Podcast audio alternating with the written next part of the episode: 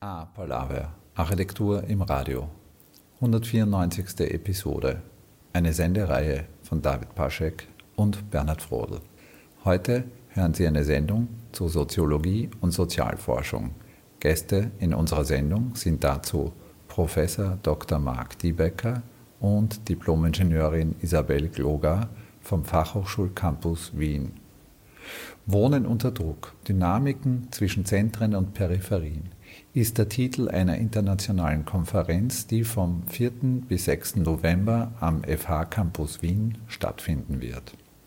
Ja, mein Name ist Marc Diebecker, ich bin Sozialwissenschaftler, habe Geschichte, soziale Arbeit in Duisburg, Edinburgh und Wien studiert und bin jetzt seit 15 Jahren hier am Campus. Ähm, genau, meine Schwerpunkte also in der Praxis sind ähm, Stadtteilarbeit und ähm, Streetwork, das sind so die Bereiche, die ich unterrichte ein Stück weit, aber mich hat immer schon die Wohnforschung, die Stadtentwicklung sehr interessiert und so gerade im Bereich Wohnungslosenhilfe, Wohnungslosenhilfe, Wohnungslosigkeit, Wohnen in der Stadt sind sozusagen meine Kernthemen. Äh, mein Name ist Isabel Gluger, ich bin Architektin und Stadtforscherin und ähm, mein Schwerpunkt ist Wohnen und Stadtentwicklung. Ähm, ich bin Lektorin an der FH Campus Wien ähm, im Studiengang Architektur Green Building und ähm, ja, arbeite auch selbstständig und bin auch an der TU München im Bereich Urban Design. Und ähm, ja, wir sind zusammengekommen eben ähm, als äh, Gruppe, die wirklich das Thema eben urbane Transformationen und Stadtentwicklung aus interdisziplinärer Perspektive betrachten wollte und sind eine Gruppe an der FH Campus Wien, die sich zusammensetzt aus den Bereichen Soziales, soziale Arbeit, ähm, eben Architektur, Green Building, ähm, Gesundheit, Technik. Ja. Urbane Transformation und Wohnen, also da bewegt sich ganz viel. Wir haben jetzt gerade einen Wahlkampf hinter uns, wo leistbares Wohnen auch ein Thema war in der Stadt Wien ist leistbares Wohnen immer mehr ein Problem, weil einfach die Stadt wächst, die Ressource Boden wird knapper und damit äh, und Baukosten wachsen auch noch. Im Prinzip geht es da nach und nach immer stärker um Mängelverwaltung. Ist das eine richtige Beobachtung von mir oder seht ihr das anders? Also ich glaube, man vergisst es immer, wenn man in der Stadt selber schon ist dass tatsächlich ähm, Wien unglaublich profitiert von der Geschichte des sozialen Wohnbaus. Ähm, und ich war jetzt gerade am Wochenende in Stockholm und ähm, Stockholm hat in den 80er Jahren liberalisiert, in den 90er Jahren Wohnungen verkauft. 2003 gab es nochmal eine Eigentumsumwandlungswelle in diesen Wohnungen und de facto ist Stockholm eine unglaublich segregierte Stadt in einem Ausmaß. Das wusste ich vorher gar nicht. Ja, und ich glaube, ähm, diesen Fehler hat Wien nicht begangen und das ist mal eine gute Sache. Also einer der wenigen Städte, die in den 90er Jahren das nicht gemacht haben. London hat es gemacht, ich weiß nicht, Amsterdam hat es gemacht, etc. Eine unterschiedliche Art und Weise. Ähm, Frankfurt hat es gemacht, also ich weiß nicht, München glaube ich auch, oder? Ja, natürlich, das ist eben auch in Deutschland gerade ein Riesenthema. Also überhaupt natürlich auf der einen Seite hat Wien ähm, den Luxus, dass es doch im Vergleich zu anderen Städten ähm, noch, das aber und also eben noch ähm, leistbaren Wohnraum gibt ähm, weil es eben diese Liberalisierungstendenzen in den 80er und 90er Jahren jetzt wie in Deutschland, in Österreich nicht so gab. Aber und auch natürlich dieser Riesenanteil von genossenschaftlichen Wohnen und kommunalen Wohnen natürlich in jetzt Wien heraussticht.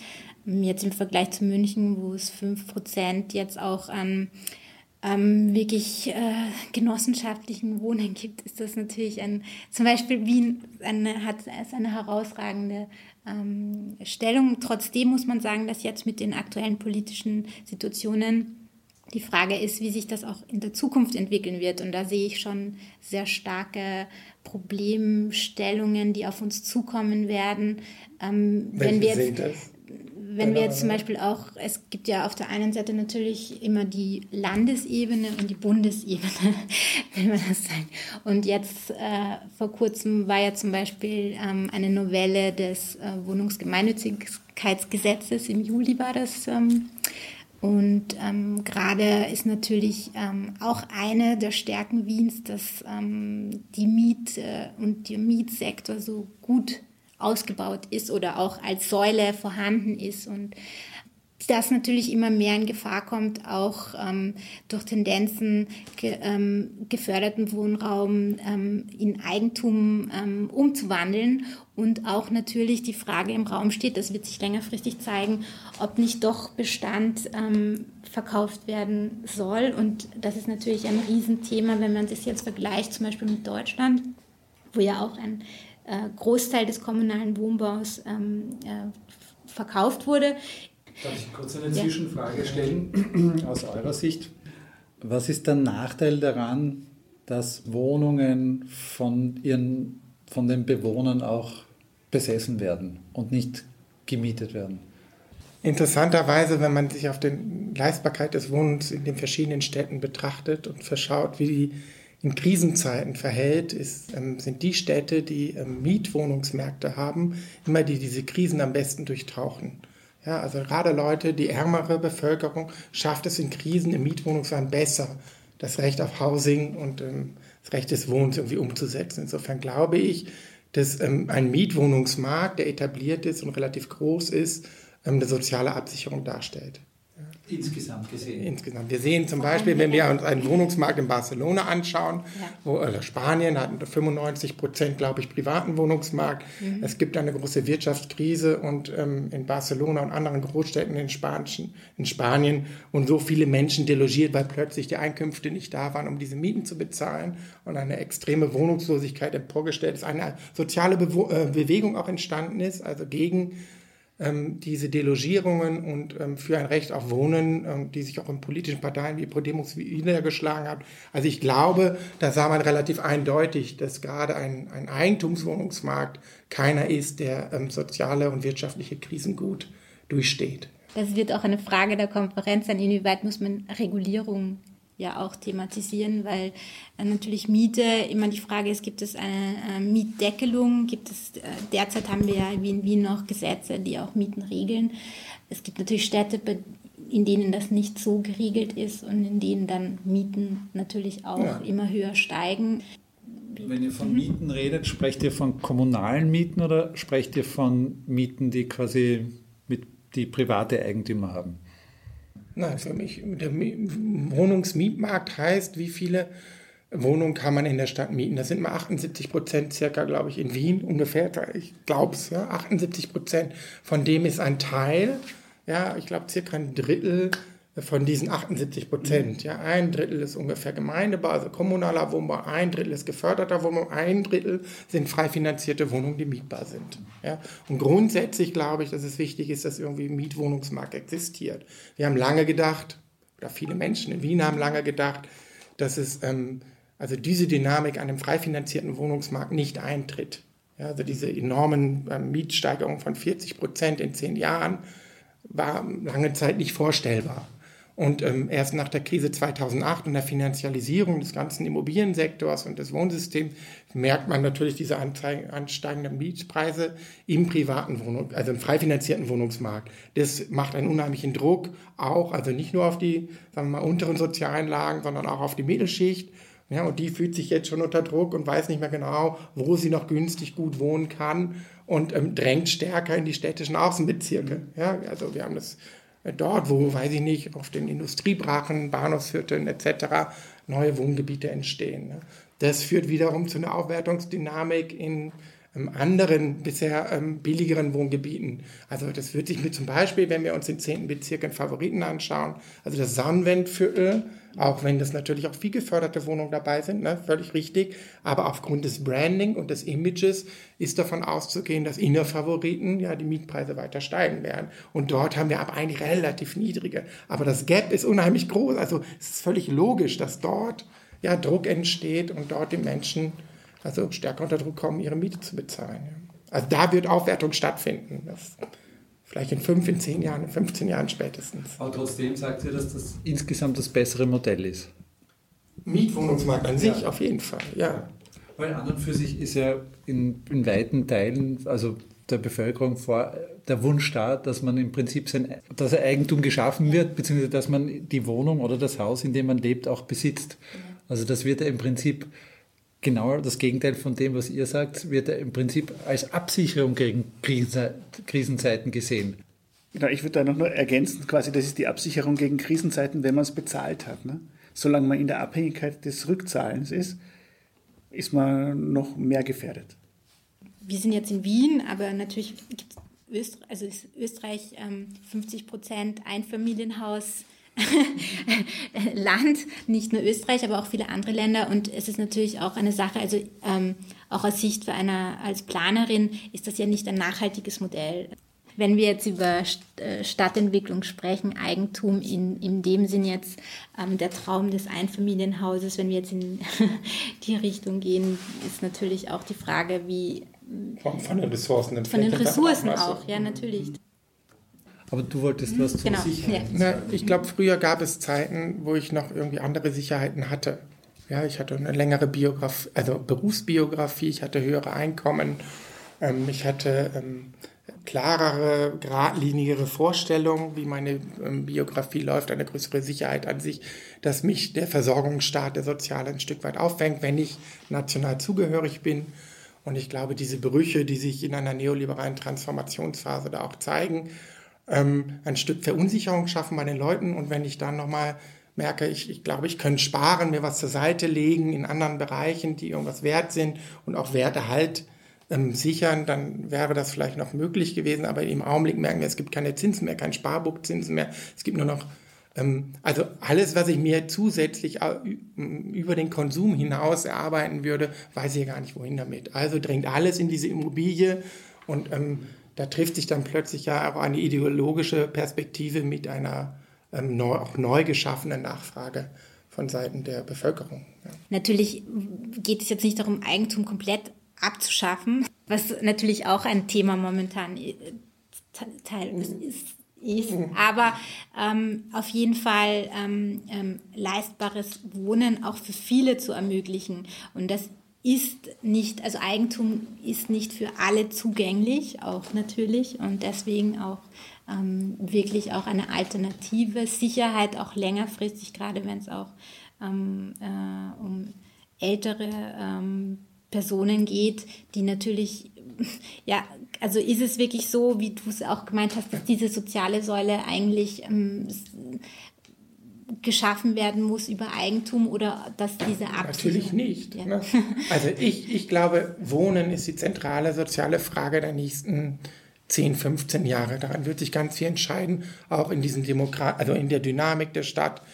Und in Wien jetzt oder? Auch in Wien, ja. Ich glaube, in den Städten, also ich glaube, die Städte wachsen, ja, die Dynamik die Bedeutung der Metropolen wachsen weiter. Ich glaube, sowohl ökonomisch als auch politisch sind sie Brennpunkte. Und ich glaube, diese, ähm, also die demokratische Entwicklung und eine nachhaltige Stadtentwicklung im hohen Maße daran hängt, ob auch eine soziale, ob die sozialen Fragen beantwortet werden können.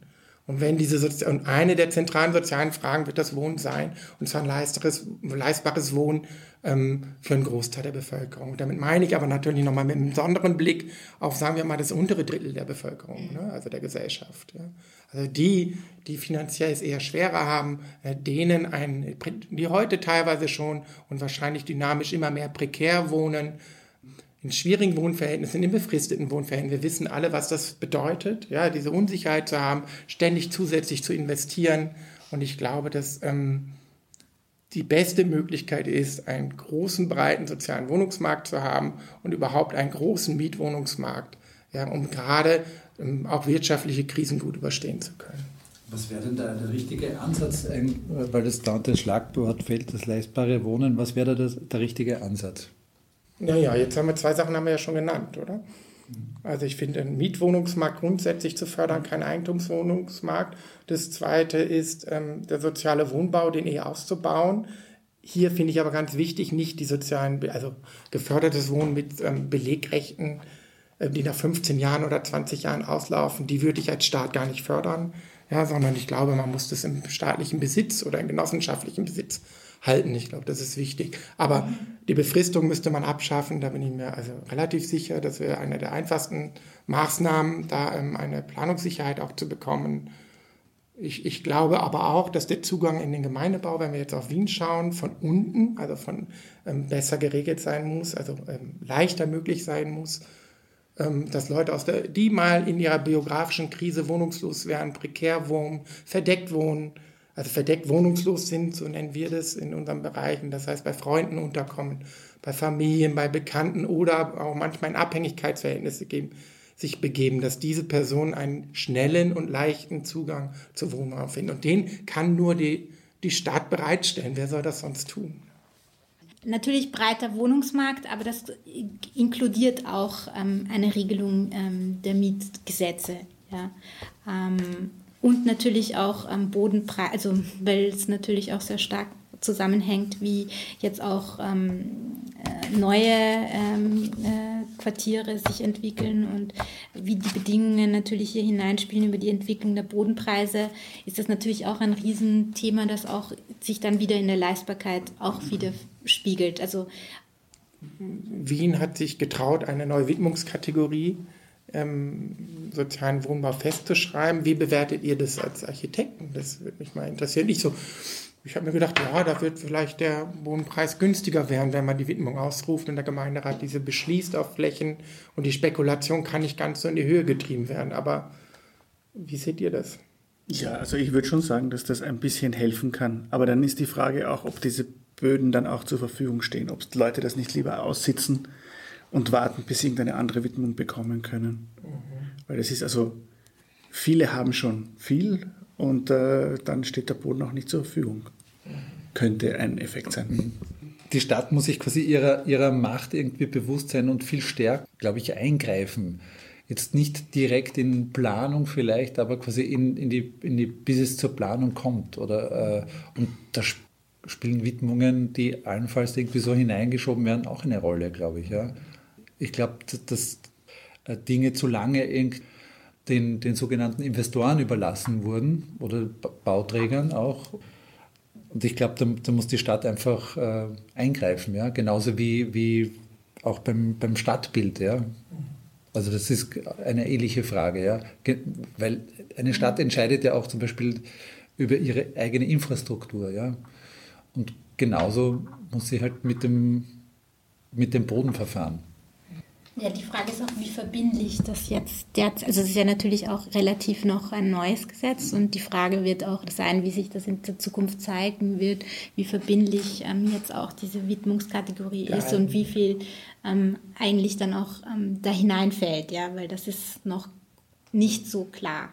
Weil mhm. Stadt, die, die Stadt muss ja, wird zum Beispiel auch, glaube ich, viel mehr bei, bei neuen Wohnquartieren gefordert sein, zum Beispiel wie eine Straße angelegt wird. Wie mhm. breit ist eine Straße? Wo stehen die Bäume so, dass sie ideal verschatten? Ähm, wie viel Fahrbahnen gebe ich überhaupt noch für Autos frei oder mhm. vielleicht auch gar nicht mehr?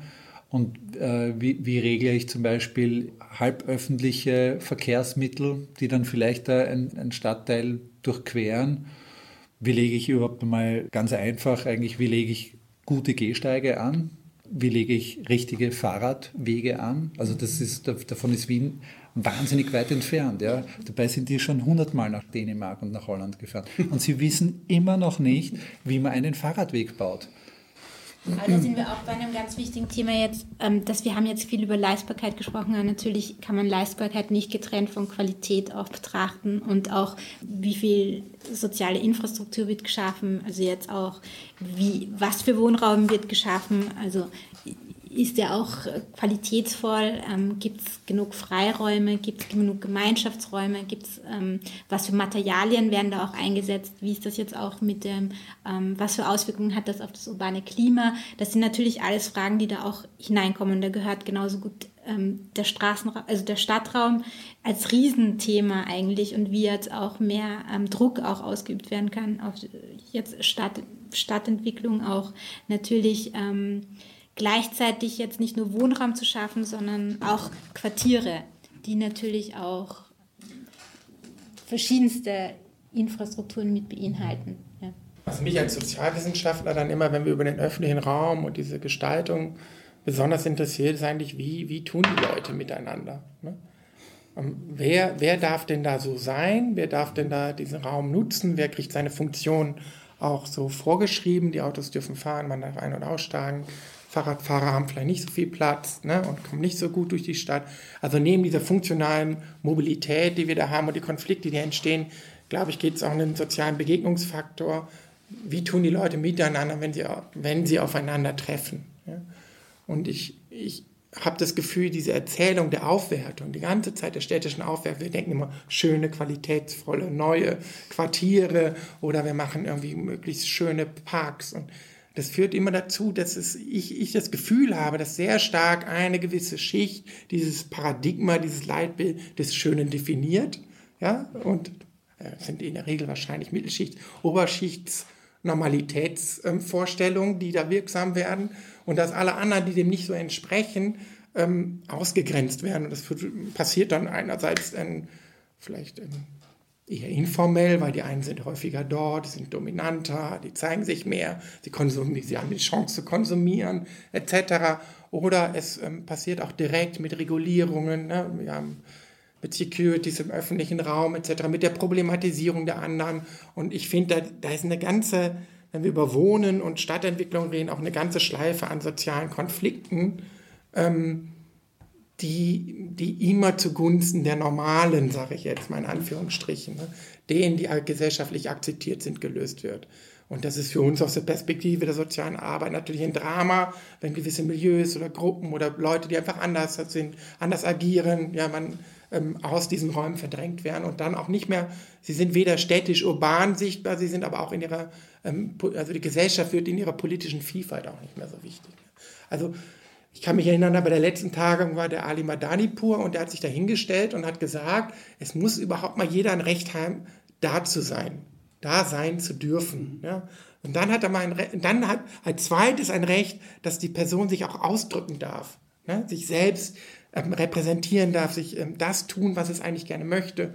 Ja, und dann in einem dritten kann man auch partizipative oder politische Beteiligungsprozesse gestalten, sodass man das Gesamte, den Maßstab miteinander entwickelt. Ja. Aber wir sind oft noch nicht mal auf dieser ersten Stufe. Jetzt wollte ich noch was zur Schönheit sagen. Also es muss natürlich für jeden Stadtbenutzer äh, das Recht auf Schönheit geben. Die, das andere ist ähm, das, was du vorher gesagt hast, quasi über, dass es eine gewisse Vorstellung der Mittel- und der Oberschicht gibt zu dem, was schön ist, dass das ja oft quasi fabrizierte Schönheiten sind, die aus eigentlich Werbebroschüren kommen oder von dem, was wir schon kennen. Ich bin schon dafür auch, dass, dass die quasi Schönheit auch den Begriff oder das, was wir darunter zu verstehen, neu zu definieren. Ja. Aber ist er vielfältig? Das ist die Frage. Ja, ist Schönheit eben eine Norm oder ist es nicht divers? Ja? Na, bitte darum. Genau. Und dann, dann müsste diese Diversität auch ausdrückbar sein. Und und dann, ich stimme da völlig überein. Ja. Mir fällt dazu ein, also wenn, wenn es setzt vielleicht an den Begriff der Schönheit an, aber ich glaube, es geht ja um das Gebrauchen. Ne? In dem Moment, wo sich die Menschen ihren Raum aneignen, gebrauchen, nutzen, ja, dann, dann treten sie ja mit denen irgendwie in Beziehung und ähm, empfinden ihn zumindest als, als nützlich. Ja? So, oder vielleicht auch als schön und als wertvoll. Ja, und ich glaube aber, dass in diesem Konflikt, diese Finanzialisierung der Stadt ja, und des Immobiliensektors, andere Bilder erzeugt werden ständig, ja, die nämlich mehrwert- und profitorientiert sind. Und wenn das neue Luxuswohnen halt gebrandet wird mit, weiß ich nicht, am Prater, mit Grünflächen, Oasen, also mit Bildern, die es hier überhaupt nicht gibt. Ne? Aber ein Anspruch vermittelt wird auf den öffentlichen Raum, als würde der zur Wohnung dazugehören, zur Eigentumswohnung, die schon ne, mit sehr viel Geld gekauft worden ist. Ja? dann entstehen da Normierungsansprüche auch. Ne? Nämlich zu sagen, ich will dann den öffentlichen Raum obwohl, auch so haben, wie er mir eigentlich verkauft worden ist. Ne? So, und dann will ich nicht mit Differenz und mit anderen dauernd umgehen wollen. Und da, glaube ich, dann spitzen sich so Normkonflikte enorm zu. Ne? Also die Aufwertung führt automatisch zu einer, zu einer sicherheits- und ordnungspolitischen Konflikt. Ja? Ja, weil bei der Aufwertung ja sehr oft die Nischen am Ende alle weg gestaltet sind. Also die Bereiche, wo man sich aufhalten kann, ein bisschen verdeckt äh, oder vielleicht ein bisschen privater, die sind dann alle futsch am Ende der Gestaltung der neuen. Und das führt zu Konflikten. Frage ich euch, euch PlanerInnen und Architekten, ja, ich habe das Gefühl, die Nischen fallen weg. Ja? Und ich habe einen Diskurs im, im Ohr, dieser Crime Prevention through Design. Ja? Mhm. So nach dem Motto, ich mache alles sichtbar und die Leute, die sich anders fühlen, die nicht der Normalität entsprechen, die ziehen sich zurück, weil sie sonst ausgesetzt werden. Und wir, wir ändern die Bänke und ne, da kann sich keiner mehr hinlegen. Ne? Also wir können uns nicht mehr hinlegen, aber es das heißt, dass wir die obdachlosen Menschen sich nicht mehr hinlegen können, als würde ich mich nicht gerne mal auf eine Bank legen. Aber also ich habe das Gefühl, die ganze Stadt wird durchdesignt nach dem Motto. Ja, dass Aufenthalt eigentlich eher erschwert wird. Ja, also im Bahnhof darf ich nicht mal mehr sitzen. Das gibt es doch nicht. Ja, aber der Begriff Frage, der Schönheit wer, nimmt, wer, wer erhebt die Stimme? Ne? Für, für, die, für, für diejenigen, die weniger Rechte haben. Ne, niemand. Nicht, oder zu wenig. Ja, ja nee, weil die einen, also, ein, also ich frage mich, wer, wer soll das sein? Ne? Also, ähm, ähm, weil nämlich auch die anderen Gruppierungen, die schon prekärer oder bedrohter sind oder in anderen sozialen Lagen auch nicht total sicher sind, ne, auch versuchen immer, es geht um Statuserhalt und Statushierarchie, ja, und da findet Auf- und Abwertung statt und das merkt man im Wahlverhalten etc.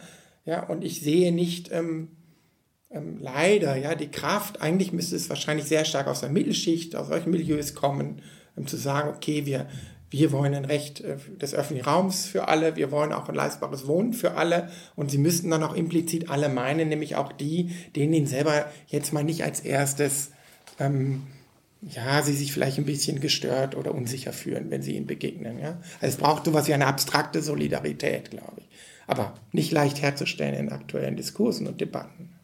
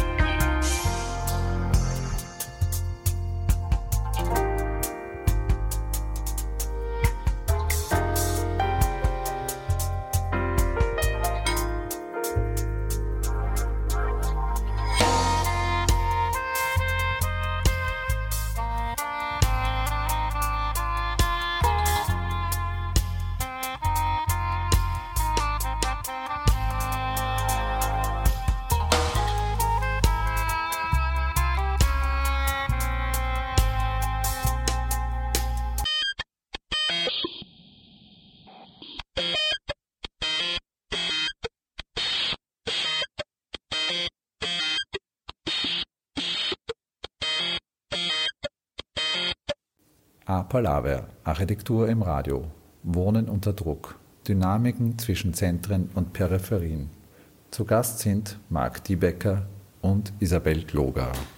Ich war jetzt gerade äh, beschäftigt mit einem, äh, also einem Wohnerweiterungsprojekt, der Wildgarten. Und dort wird, obwohl jetzt gerade erst die ersten Leute einziehen, wird ein Quartiermanagement schon betrieben von der Caritas. Mhm. Die versuchen, die zukünftigen Bewohner einzuladen und irgendwie, das wendet sich auch an die Nachbarschaft herum, dass man irgendwie zu Weihnachten Kekse backt und keine Ahnung, verschiedene Aktivitäten. Auf jeden Fall geht es darum, dass die Leute sich irgendwann mal begegnen, treffen. Ist das ein Mittel, das ihr gut findet? Also ich finde, das ist eines der zentralen Mittel, die man einsetzen muss und gerade ähm, also ich glaube, es gibt auch genug Know-how in diesen Besiedlungsmanagementprozessen und genug, also ähm, soziale, sozialarbeiterische Methoden, wie man miteinander tut, wie man sich begegnet, wie man versucht auch um Unsicherheiten voreinander abzubauen. Und ich glaube tatsächlich, dass in größeren Wohnhausanlagen solche Gebiete begleitet gehören. Ja. Ich glaube gerade am Anfang und man kann sie dann, glaube ich, je nachdem, wie es läuft, auch in Selbstorganisation ganz gut ent, entlassen, ja, aber ich glaube, es braucht zwei, drei Jahre auch um diese Struktur ähm, zumindest zu entwickeln. Und es kann sein, dass manche, manche Gebäude, ja, wenn es sehr divers ist, vielleicht brauchen die es auch kontinuierlich, ja, vielleicht ist, braucht man heute halt nicht mehr den Hausmeister wie früher, sondern man braucht irgendwie ja ein bisschen den, den Stadtteilarbeiter oder die Stadtteilarbeiterin. Doch, ich glaube, das ist ganz wichtig, weil da die Leute ähm, begleitet werden bei diesen Austragungen ihrer Differenzen. Das heißt nicht, dass es harmonisch und friedlich alles wird, ne? sondern ich glaube, die Leute haben Konflikte, haben Interessenskonflikte und sie müssen sie austragen. Ja? Vielleicht braucht es dabei manchmal mehr Unterstützung, dann werden sie auch nicht so groß. Ne? Ja, ich sehe das genauso. Das ist eine ganz wichtige ähm, also Begleitung und ähm, ja auch Stadtteilarbeit, Stadtteilmanagement wird sicher auch noch in Zukunft wichtiger werden und äh, ist ähm, ja könnte noch stärker ähm, ähm, Teil jetzt auch von ähm, Stadtentwicklung werden. Und ähm, ah, dafür braucht es auch Mittel. und das ist schon auch ein Punkt natürlich, dass ähm, hier wirklich ähm, auch Mittel eingesetzt werden müssen. Und da könnten natürlich Maßnahmen gesetzt werden, weil wir vorher darüber gesprochen haben, ja, wie können da auch ähm, Entwickler mehr einbezogen werden. Also dass da natürlich auch Instrumente eingesetzt werden, um auch Mittel jetzt ähm, von den Entwicklern auch in Projekte einfließen zu lassen oder ähm, in soziale Infrastrukturen und es ähm, da schon noch auch in Wien Aufholbedarf gibt. Ja? Das ist ein Punkt und der andere ist, wenn, was, was du auch gerade vorher gemeint hast, dieses ähm, auch bestehende Quartiere da einzubeziehen, also auch beste also schon Bewohner, die schon vor Ort sind. Das ist eigentlich das, was ja auch wichtig ist. Also nicht nur die in neuen Stadtentwicklungsquartieren, sondern auch jetzt ähm, bis in Wien gibt es ja eh auch natürlich super Beispiele, aber dass jetzt auch ähm, Nachbarschaften entstehen können zwischen jetzt neu zuziehenden und auch natürlich schon vorhandenen Bewohnern. Genau, also in Wien denkt man allgemein, glaube ich, an die Nachbarschaftszentren, an die Gebietsbetreuung, an die Wohnpartner. Das, was ich immer, also manchmal noch vermisse, ist eigentlich also auch diese übergreifende Perspektive zwischen also klassischen sozialen Wohnbau und dem Quartier an sich, das dann auch mehr frei finanziert mhm. ist und privater ist, also dass da eine, also der Gesamtmaßstab auch ein bisschen größer in den Blick genommen wird und dort ein, ein Stadtteilmanagement, glaube ich, ähm, gesetzt wird. Und ich glaube, dass das ähm, sicherlich teilstaatlich finanziert werden muss. Also das glaube ich auch, weil das dient ja auch quasi zur Erhebung des Sicherheitsgefühls, sagen wir mal so. Also wenn, wenn ich quasi, wenn ich quasi die, die Bewohner meines Kretzels irgendwie besser kenne, ja, dann werde ich mich, und ich ziehe da gerade irgendwo hin, dann werde ich mich dort irgendwie leichter zurechtfinden und irgendwie eine höhere Akzeptanz irgendwie. Genau, die Gruppe, die Gruppe der Jugendlichen, die mich gestern noch verunsichert haben, die da so stehen am Straßenrand ihre Jokes machen, ne? Die kenne ich dann plötzlich, ach, das ist doch, das sind doch die von denen. Ja. Ne? Und so, ah ja, genau. Ah, der geht doch mit meinem Sohn, alles klar. Ne? Weil die waren auch beim Kretzelfest ja, oder genau. was? Es gibt überhaupt keine Chancen der Projektion. Ich glaube, die ein Stück weit, also Chancen gibt es genug, aber ein Stück weit dieses, die zu reduzieren, weil im hohen Maße dieses, diese Rede um dieses subjektive Sicherheitsgefühl, das ist ja nur eine, eine Projektion von Differenz auf andere. Ja, es, ist, es sind ja meine eigenen Neurosen oder was, die da ausgelebt werden. Ja, das hat ja auch mit der Realität gar nichts zu tun. Ne? Ich kann da nicht anders. Ja, ich spüre das. Ah, jetzt bin ich irritiert, ich bin verunsichert, bin, aber es löst mir auch keiner auf. Ne? Also ich glaube, das, das wäre sicherlich ein Effekt davon. Ja. Da hätte ich noch eine Frage und zwar, es gibt ja quasi diese äh, Entwicklungen von größeren Quartieren. Werden da für die Ausschreibungen irgendwie Sozialwissenschaftler eingeladen, bei den Vorgaben irgendwie mitzuarbeiten? Weil Architekten bekommen irgendwann Ausschreibungen da fragt man sich, wer hat das alles geschrieben und sind Sozialwissenschaftler beteiligt vielleicht? Naja, relativ wenig, glaube ich, wenn ich das richtig im Kopf habe. Ähm, also es gibt hier dieses Kriterium der sozialen Nachhaltigkeit, glaube ich, in diesen Ausschreibungen. Ich glaube, da gibt es hier oder da schon die eine andere Gruppe, die sich da ähm, soziale Expertise leistet, auch in der Konzeption, aber sonst ähm, bin ich mir der nicht bewusst. Ich weiß natürlich, es gibt Stadtteilmanagement in Aspang oder so, wo das mit konzipiert worden ist gleich. Aber es gibt nicht viele soziale Träger in diesem Bereich, die sich dort ähm, ja, hineinwagen und dort Expertise haben. Und es ist tatsächlich so, ich glaube, es war jetzt ja, 10, 12 Jahre her, glaube ich, mit der Caritas, in der Gemeinwesenarbeit, doch ein neuer Akteur aufgetreten ist, der besonders diese soziale Expertise nochmal mitrepräsentiert. Also ich finde, das ist schon für uns aus dem sozialen Feld ein, ein wichtiger Akteur in diesem ganzen Besiedlungsmanagement. Aber ja, sonst, glaube ich, wird man nicht viel gefragt. Man darf, manchmal darf man was beforschen oder so, ja. Mhm. Ja, Begleitforschung. Gibt es hier oder da, genau. Ja. Mhm. Wir machen gerade ein Projekt, ähm, für die internationale Bauausstellung. Ja, also ein, ein, ein Projekt des temporären Wohnens gab es ja nur zwei bei dieser Ausschreibung zur Zeit der Flüchtlingsbewegung und ähm, genau eins davon, das Home 21 Projekt, beforschen wir. So. Sehr spannend. Ja, weil es auch, Wo, ähm, auch praktisch ein privater ja, Bauträger praktisch eine, ein Gemeindebau baut ne? und dann mhm. sich für diese ja, für diese Belegung auch sehr verantwortlich fühlt, aber eigentlich dann die Frage ist, wie funktionieren jetzt die ganzen Schnittstellen neu, weil es ja nicht Wiener Wohnen ist.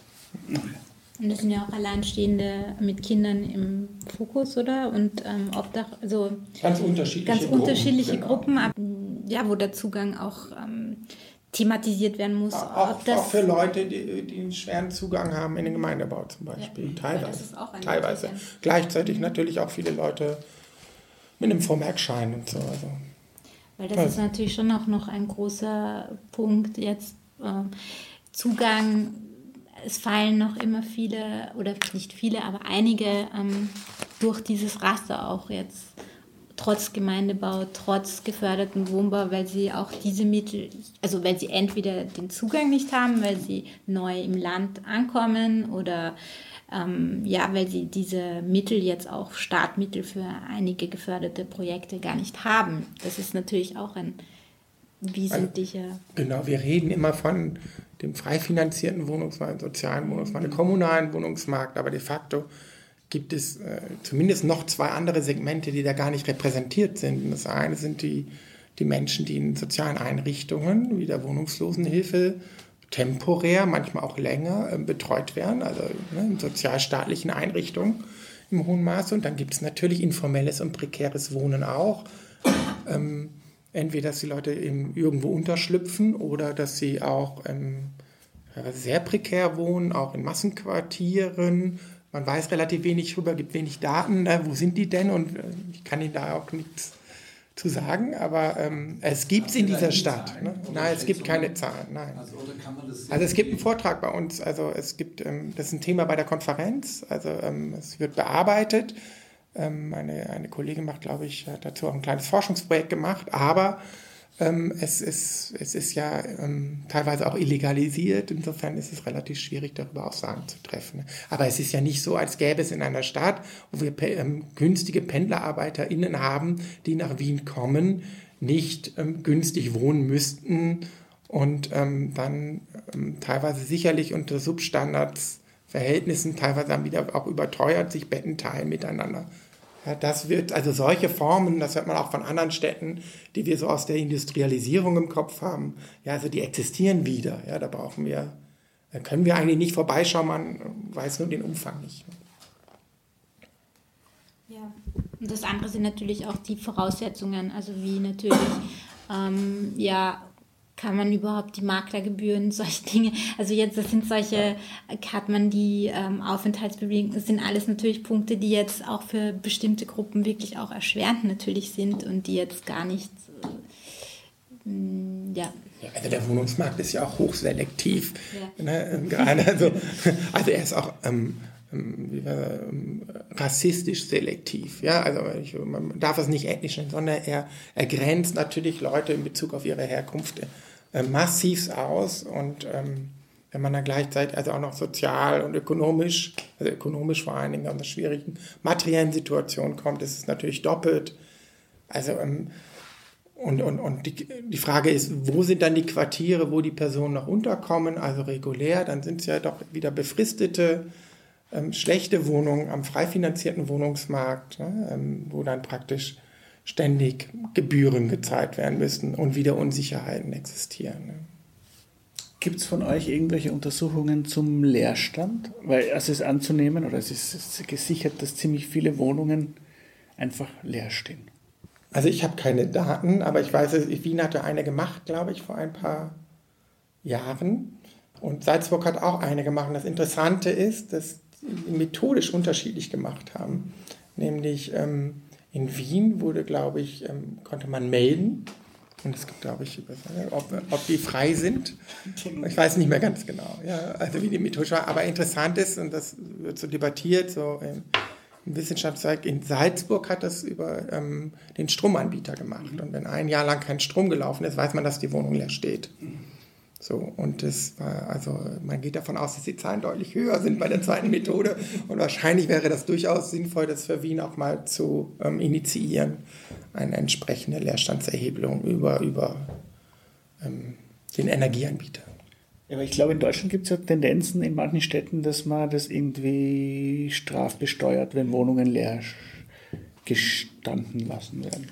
Ich glaube, ich glaub, das ist ja auch ganz wichtig jetzt bei dieser ganzen Welle der Anlagewohnungen die da ähm, ähm, geschaffen werden und gekauft werden, wo ähm, Menschen, also wenn ich eine Anlagewohnung in Wien kaufe, dann brauche ich die nicht vermieten, ja, weil der Preis steigt ja von alleine enorm. Ja, also es ist, ist lukrativ für mich, die einfach ja als Investor, selbst wenn ich ein Kleinstinvestor bin, ja, also eine Privatperson, ähm, die eventuell stehen zu lassen und nicht zu vermieten. Das, das geht natürlich nicht. Also das ist alles Wohnraum, der nicht zur Verfügung steht, der die Preise in den anderen Segmenten nach oben treibt. Also ich glaube, da braucht es politischen Handlungsbedarf, keine ja, Frage. Genauso wie für touristisches Wohnen, oder? Also das sind alles solche Themen, die natürlich auch noch hineinspielen. Aber ähm, da sind natürlich auch so, gibt ja. es auch unpopuläre Maßnahmen. Aber das ist natürlich in der, in der Schweiz zum Beispiel schon auch so, dass ähm, ja auch wenn Wohnungsgrößen einfach, es ist natürlich auch ein Thema, wie groß sind die Wohnungen, wie viele Personen wohnen ähm, auf dem Wohnraum, wo es natürlich auch ähm, ja, Vorschläge gibt von Wohnungswechseln. Also, Macht die Schweiz das, das anders oder reguliert die da stärker rein? Also im geförderten Wohnungsmarkt ja. Also es gibt diese, ähm, wenn Personen ausziehen ähm, wird ähm, und es geförderte Wohnungen sind, ist das zum Beispiel in Zürich so, werden andere Wohnungen vorgeschlagen und ein Wohnungstausch wird da also, schon. Also ein Wohnungstausch ja. in Bezug auf unterschiedliche ja. Größen. Weil das natürlich schon mhm. trotzdem, also jetzt wir haben den Leerstand, aber wir haben natürlich auch ähm, Wohnraum jetzt, also die Einpersonenhaushalte steigen. Das ist natürlich nicht nur im, also das ist im privaten, im frei finanzierten Wohnungsma Wohnungsmarkt, aber auch im, natürlich im geförderten Wohnungsmarkt. Und da ist trotzdem die Frage auch, wie, auch in einer Stadt wie Wien, ob da irgendwann solche Instrumente notwendig werden. Ja. Naja, spannend ist, wenn die Mieten so dynamisch steigen, ja, bleibe ich logischerweise in meiner größeren Wohnung sitzen, obwohl ich die gar nicht brauche, weil ich kriege ja gar nichts anderes. Ne? Das ist also insofern ist die Frage der Regulierung der Mieten und der Mietpreise ganz zentral. Ja. Ja.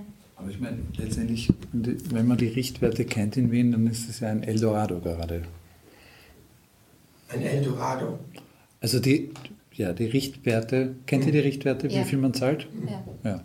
Also, also, jetzt für, alt, für, für Bestand. Ja. Im gründerzeitlichen Bestand. Ja, ja. also besser geht es nicht. Nee, besser geht es nicht, aber der ist ja nicht der reale Preis ne, bei der Neuvermietung. Ne? Warum nicht? Naja, weil, weil gerade über die befristeten Mietverträge ja im hohen Maße überhöhte Mieten verlangt werden. Befrist 25% Abschlag. Ja, offiziell. Aber jetzt werden über 50 Prozent der Wohnungen, glaube ich, befristet vermietet inzwischen.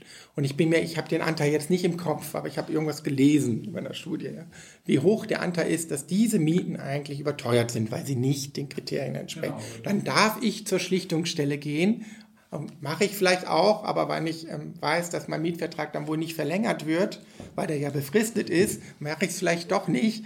Also dieses System, also dass man einfach überhöhte Mieten verlangen darf und eigentlich nicht rechtlich wirklich belangt wird, außer dass man die Miete wieder anpasst an das, was eigentlich eh rechtlich, rechtlich belangt werden. Na, ich muss es nur zurückzahlen. Du musst es zurückzahlen, ja. Das ist ein Instrument, das am. also das Risiko liegt beim, beim, beim Mieter, nicht beim Vermieter. Der Vermieter hat eigentlich gar keinen Schaden. Er kann eigentlich einfach eine überhöhte Miete verlangen. Also müsste eine Sanktion. Natürlich, ja. Und Eldorado. Gibt es in allen anderen, also gibt es auch wirklich in vielen anderen Städten. Also. Und Eldorado, ja, ist es, also jetzt in Berlin zum Beispiel ist das gerade also aktuell das Thema. Bei 4,20 Euro ähm, ja. ist, glaube ich, also das so. Natürlich ist das eine Situation, die trotzdem den Wohnungsmarkt noch leistbar macht und die auch sehr wichtig ist jetzt in Wien? Also gerade diese Richtwertzins ist sehr wichtig. Und wenn man jetzt zum Beispiel Berlin sieht, diskutieren sie gerade die, die Deckelung der Mieten und ähm, auch dieses Instrument.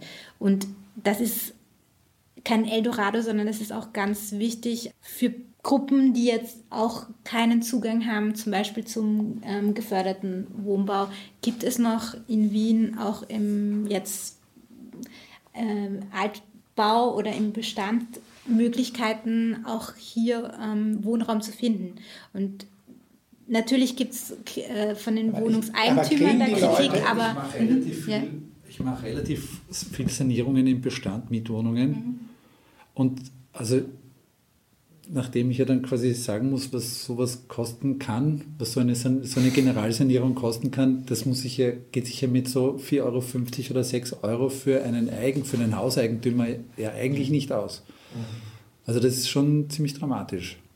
Aber wenn es, Und wie ist es mit der Förderung dann? Da gibt es keine Förderung. Da gibt es keine Förderung. Da gibt es null. Also du kriegst ein Eigentümer, ein, ein Hauseigentümer kriegt in einem Zinshaus keine Ahnung, im 16. Bezirk eine, oder im, im, irgendwo eine Wohnung zurück. Und die ist, ist, vielleicht 30 Jahre vermietet gewesen, das heißt, die muss er general sanieren. Das heißt, da steckt da hinein, was weiß ich, 800 Euro oder 1000 Euro oder 1200 oder 1400 Euro netto am Quadratmeter. Und kriegt, und die Wohnung hat vielleicht 60 oder 70 Quadratmeter. Und die Wohnung kann er nachher, um je nach Kategorie und so weiter, wird eine A und so weiter und vielleicht tief, na, dann kriegt er vielleicht irgendwie 6,50 Euro heraus. Das war's. Also da, da, ist natürlich der Anreiz, dann diese Sanierung, die total sinnvoll ist, äh, durchzuführen. Ja. Aber und, und, reden, und dann willst du noch, dann, dann hat das Haus, das ist ein Gründerzeithaus, das hat dann vielleicht noch Kastenfenster und so. So. Den musst du behalten oder und reparieren die, sogar. Die musst, dann kommst, sagst du natürlich als Architekt, ja, Kastenfenster eigentlich total sinnvolle Sache, ja, eigentlich bauphysikalisch, kann, man kann das alles reparieren, man kann das alles in den Griff kriegen, ja, da, und dann, das ist natürlich ein Wahnsinn, ja, wo du dann, ja, das dann, natürlich sagt der Eigentümer, raus damit und Plastikfenster rein.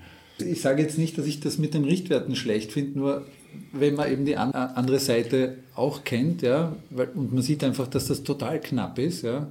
Hm. Und deswegen wird eben in so vielen Bestandsgründerzeithäusern, deswegen werden die so schleißig hergerichtet. Ja, das stimmt, aber wir brauchen die. Also wenn, wenn wir, also wenn wir diesen gründerzeitlichen Bestand ja, mit dieser Mietdeckelung verlieren, ich glaube, dann, dann, dann geht es total ab in Wien. Und ich glaube, das wäre also ein, ein, ein, Drama sozialen Ausmaßes, glaube ich. Also das, das, das, will ich mir gar nicht vorstellen. Wobei das natürlich je nach Regierung immer wieder mal passieren könnte. Ja, aber ich glaube, also so. Ich glaube aber, ich, ich verstehe die Einzelperspektive von einem einzelnen Hausbesitzer. Ich verstehe teilweise noch die Perspektive, ich meine, die meisten, ich, ich habe gehört, viele dieser Mietzinshäuser sind ja auch parifiziert. Das heißt, wir haben ganz viele unterschiedliche Eigentümer, die streiten sich zu, die streiten, ja. ne, die streiten sich nieder, weil 100% Übereinstimmung braucht man. Oder es geht, günstiger geht es natürlich auch nicht. Ne, da kann man gar nicht sanieren. Also insofern bleiben die Wohnungen günstig dort. Und ansonsten haben wir doch, doch auch, ähm, soweit ich das mitkriege, doch durchaus auch ähm, Investitionskapital, was in die Stadt kommt und versucht, diese Zinshäuser von Einzelbesitzern aufzukaufen. Ja, massiv. Ne? Massiv zu preisen. Aber zu, zu parifizieren und zu verkaufen. Natürlich, weil es, meine, es geht nicht über die Miete, es geht ja. nur noch über Eigentum. Ja. Und damit haben wir wieder ne, diesen Effekt der Umwandlung in einen Eigentumswohnungsmarkt. Und natürlich ist es so, dass, also in Wien ist ja schon relativ viel saniert worden. Also es gibt jetzt auch von den Kategorien, ähm, hat sich in den letzten Jahrzehnten natürlich sehr stark auch ähm, die Stadt verändert. Aber also natürlich ist es notwendig zu sanieren. Es ist auch notwendig, ähm, Bestand anzupassen auf die ähm, aktuellen Lebensbedürfnisse. Aber gerade dieses Sanieren hat natürlich einen sehr starken Gentrifizierungseffekt und auch eine sehr starke Auswirkung wiederum auf Leistbarkeit für bestimmte Gruppen, die gerade noch in diesen unsanierten Gründerzeitvierteln ja auch noch einen von den letzten Rückzugsorten hat. Und das sieht man jetzt zum Beispiel sehr stark am Gürtel, einer Gegend, wo eigentlich jahrzehntelang niemand wohnen wollte, die jetzt sehr massiv sich auch sehr stark verändern, weil in Teilbereichen, weil saniert wird, weil natürlich äh, general saniert, also komplett. Ich finde ja, nochmal mhm. wichtig, ähm, darauf zu schauen, dass beim Sanierungsthema auch, da sind ja Menschen wohnen ja vorher auch in der nicht in der, in der Substandardwohnung, nicht gut durchsanierten Wohnung. Ne? Die ist nicht so qualitätsvoll. Ne? Aber diese Menschen können sich in der Regel die sanierte Wohnung später nicht gut leisten. Ne? Und das heißt, wir haben dann, ne, also ich verstehe, wenn Leute, und ich kenne die ja Viertel, ähm, wo sich auch Mieter organisiert haben und Mieterinnen, die sagen, nein, ich will nicht mehr, ich weiß nicht mehr genau, wie viel es ist, 10 Euro 50 mehr Ne? Wenn nach einer Sanierung, ich glaube, du wirst es wahrscheinlich wissen, wie viel mehr man dann verlangt, wie weit die Miete steigen darf, aufgrund von irgendwelchen Zuschlägen oder sowas. Ja, da gibt es verschiedene Modelle. In ja, genau. Aber die Miete, also, die, also ich weiß. Ja nur quasi, da gibt es diese Standards von A, B, C, D, glaube ich. Mhm. Halt, A ist halt der höchste Standard. Mhm. Ja, aber das sind eben. Lagezuschlag gibt es ja. dann noch für Stadt. Ja, die, der Lagezuschlag, der hat sich ja gerade aufgelöst. Der hat sich geändert, der hat sich mhm. ziemlich aufgelöst. Mhm. Ja, also ist eben. Aber ich, es gibt ja auch Wohnungszuschläge, abseits von A, B, C, D, oder? Man kommt selten, glaube ich, über 8 Euro. Okay, aber ich wollte nur sagen, jemand, der jetzt in, alt, in der gründerzeitlichen Wohnung prekär wohnt, ne, also ob er Pensionist ist oder Pensionistin oder ähm, keine gute Arbeit hat oder keine Arbeit hat, ja, ja und wohnt ähm, für 4 Euro, ja, ähm, für den ist eine, ja, vielleicht sogar weniger, aber für den ist eine Sanierung happig, ja, der kann sich die Wohnung nachher nicht leisten, ne? Eine, eine, Sanierung passiert ja meistens, nachdem jemand ausgezogen ist oder gestorben ist. Es werden ganz selten werden Wohnungen saniert von Menschen, die in der Wohnung wohnen. Außer die, die Person macht selber. Sinn, ja. Macht ja keinen Sinn, ja. Genau, aber es ist ja dann, wenn in einem Haus dann viele solche älteren Herrschaften wohnen, also dann ist es ja wirklich für den Besitzer eine Strafe fast, weil der kann ja fast noch zuschießen, wenn dann ein Dach zu sanieren ist. Also es ist, die Situation ist von beiden Seiten zu verstehen. Und, und, und Auf jeden Fall. Also natürlich ist es auch von der Eigentümerseite und Eigentümerinnenseite zu verstehen. Nur wir haben hier natürlich, ähm, also für uns ist es ganz wichtig, dass auch die andere Seite da ähm, und dass das auch längerfristig auch für den Mittelstand Auswirkungen haben wird. Wenn ähm, zum Beispiel Richtwert fällt, würde das auch Auswirkungen haben auf die Mittelschicht. Nicht nur auf die äh, aufs prekäre Wohnen, sondern auch auf die Mittelschicht Mittelschicht. Und das andere ist natürlich, gibt es auch andere Instrumente. Und da ist gerade eben Sanierungsförderung ein Thema, wo auch Eigentümer natürlich auch unterstützt werden könnte über steuerliche Begünstigungen und so weiter, die auch natürlich Themen Thema sein könnten. Also das ist jetzt auch kein, wir wollen ja auch kein Schwarz und Weiß hier kreieren, in dem Sinn, dass wir Gegensätze und ähm, Konflikte hier ausspielen wollen. Aber das ist ganz wichtig, auch ja, die, die, die Wichtigkeit diese, dieses Instruments auch für Wien jetzt auch ähm, ja, zu betonen. Also noch stärker eigentlich, was du gesagt hast, es wird eigentlich der Eigentümer für die Bewirtschaftung seines Hauses eigentlich ein bisschen bestraft, wenn er nichts tut und das Haus verkauft, steigt er besser aus. Mhm. Ja? ja? Weil der, der Wert des Hauses, der steigt ja auf alle Fälle. Mhm. Er tut nichts mhm. und verkauft. Ja? Und eigentlich, das ist das, was man ja eigentlich, eigentlich nicht will. Eigentlich nicht will, ja. eigentlich will man das nicht. Also eigentlich will man ja, dass, dass die Eigentümer ihre Häuser sollen sie irgendwie vernünftig bewirtschaften und von mir ist auch etwas dabei verdienen. Aber jetzt quasi mit Maß, ja. Aber ich weiß jetzt nicht, wie der Wohnungsmarkt gerade strukturiert ist in der Gründerzeit. Also ich habe meine alte Arbeiterkammerstudie gelesen, ich glaube ich 10, 12 Jahre her wo diese Umwandlung, also wo, wo Gesellschaften, Investitionskapital hineinkommt und immer stärker aufkommt, dass sie auch in Wien relativ rasch voranschreitet. Aber ich weiß nicht, wo er ist. Wir reden gerade über den, den Hausbesitzer, die Hausbesitzerin, die ein Haus hat. Ne? Und ja. ich weiß nicht, wie sonst der gründerzeitliche ähm, auch strukturiert ist. Ja, und, ich, und, und da muss man, glaube ich, differenzieren wahrscheinlich dann auch ähm, in Hinsicht auf die Regulierung möglicherweise, aber in die Förderung. Ja. Aber auch auf die Rendite, weil, also, weil das ist natürlich ein Unterschied jetzt längerfristig, wenn wir jetzt von den ähm, Eigentümern, den Zinshauseigentümern äh, als Privatpersonen sprechen oder eben, wie du sagst, Gesellschaften oder ähm, die da natürlich auf eine viel kürzere Zeitspanne denken und ähm, dauernd weiter aber, kurzzeitig aber, investieren, um dann profitorientiert wieder weiter zu verkaufen und das natürlich längerfristig ähm, Bestand für jetzt die Privateigentümer. Der Bestand gibt ja auch, ähm, auch wenn die Bewirtschaftung sehr aufwendig ist, aber auch längerfristig ähm, Sicherheit. Also ich glaube ja auch, dass allein die Regulierung, die Mietzinsregulierung im gründerzeitlichen Bau im hohen Maße sogar die Eigentumspreise senkt. Mhm. Ja? So, also auch von der also wenn man die auflesen würde, würde das, würden die Eigentumspreise im, im Gründerzeitraum noch mehr steigen, weil dann könnte man die ja wieder frei vermieten danach. Also ich glaube, also daran zu rütteln, ich glaube, das wäre verheerend für die Stadt, ja. Das war ein Appalaber. Gäste in unserer Sendung waren Professor Dr. Marc Diebecker und Diplomingenieurin Isabel Gloger vom Fachhochschulcampus Wien. Wohnen unter Druck, Dynamiken zwischen Zentren und Peripherien ist der Titel einer internationalen Konferenz, die vom 4. bis 6. November am FH Campus Wien stattfinden wird. Nähere Informationen finden Sie auf www.inuas.org. Alle Apalava-Sendungen können Sie frei herunterladen über www.apalava.com. Diese Sendung in Wien auf Orange 94.0 sowie in Innsbruck auf Radio Freirad. Apalaver kommt auf Orange wieder am Montag, dem 4. November um 13 Uhr. Salü sagen David Paschek und Bernhard Vogel.